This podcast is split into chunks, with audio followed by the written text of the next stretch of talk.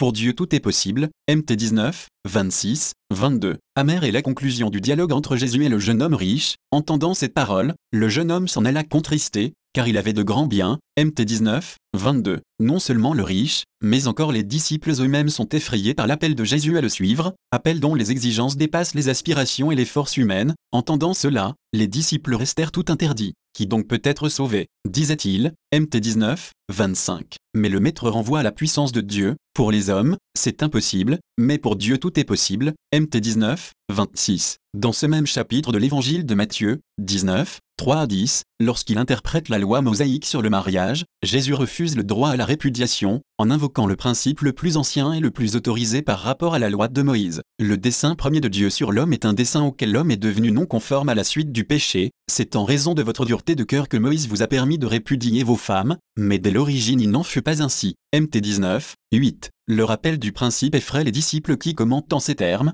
si telle est la condition de l'homme envers la femme, il vaut mieux ne pas se marier, MT 19, 10. En se référant de manière spécifique au charisme du célibat à cause du royaume des cieux, MT 19, 12, tout en énonçant une règle générale, Jésus renvoie à la nouvelle et surprenante possibilité offerte à l'homme par la grâce de Dieu. Il leur dit, tous ne comprennent pas ce langage, mais cela à qui s'est donné, MT 19, 11, l'homme ne peut pas imiter et revivre l'amour du Christ par ses seules forces. Il devient capable de cet amour seulement en vertu d'un don de Dieu. De même que le Seigneur Jésus reçoit l'amour de son Père, il le communique à son tour gratuitement à ses disciples, comme le Père m'a aimé, moi aussi je vous ai aimé. Demeurez en mon amour. JN 15, 9. Le don du Christ, c'est son esprit, dont le premier fruit, Conferga 5, 22, la charité. L'amour de Dieu a été répandu dans nos cœurs par le Saint-Esprit qui nous fut donné. RM 5, 5. Saint Augustin s'interroge, est-ce l'amour qui fait observer les commandements, ou bien est-ce l'observance des commandements qui fait naître l'amour? Il répond, mais qui doute que l'amour précède l'observance? De fait,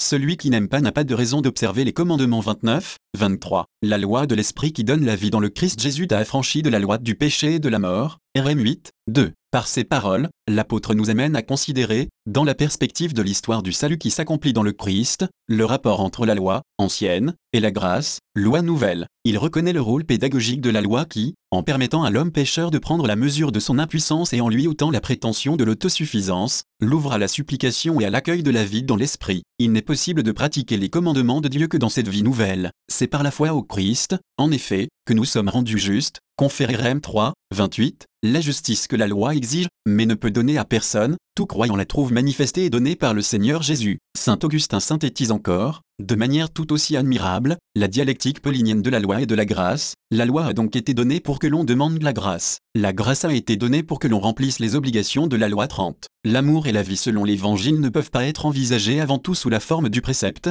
car ce qu'ils requièrent va au-delà des forces humaines. Ils ne peuvent être vécus que comme le fruit d'un don de Dieu qui guérit et transforme le cœur de l'homme par la grâce, car la loi fut donnée par Moïse, la grâce et la vérité sont venues par Jésus-Christ. JN 1, 17. De ce fait, la promesse de la vie éternelle est liée au don de la grâce, et le don de l'esprit que nous avons reçu constitue déjà les arts de notre héritage. De P1, 14, 24. Ainsi se révèle l'aspect authentique et original du commandement de l'amour, et de la perfection à laquelle il est ordonné. Il s'agit d'une possibilité offerte à l'homme exclusivement par la grâce, par le don de Dieu, par son amour. D'autre part, cette conscience d'avoir reçu ce don, de posséder en Jésus-Christ l'amour de Dieu, fait naître et soutient la réponse responsable d'un amour total envers Dieu et entre les frères. Comme le rappelle avec insistance l'apôtre Jean dans sa première lettre, Bien-aimés, aimons-nous les uns les autres, puisque l'amour est de Dieu et que quiconque aime est né de Dieu et connaît Dieu. Celui qui n'aime pas n'a pas connu Dieu, car Dieu est amour. Bien-aimés, si Dieu nous a aimés ainsi, nous devons, nous aussi, nous aimer les uns les autres d'eux. Quant à nous, aimons, puisque lui nous a aimés le premier. 1 JN 4, 7 ou 2011, 19. Ce lien inséparable entre la grâce du Seigneur et la liberté de l'homme, entre le don et le devoir, a été exprimé en termes simples et profonds par saint Augustin qui prie ainsi, Daco inubeiut covis, donne ce que tu commandes et commente ce que tu veux. 31. Le don ne diminue pas mais renforce l'exigence morale de l'amour, or voici son commandement,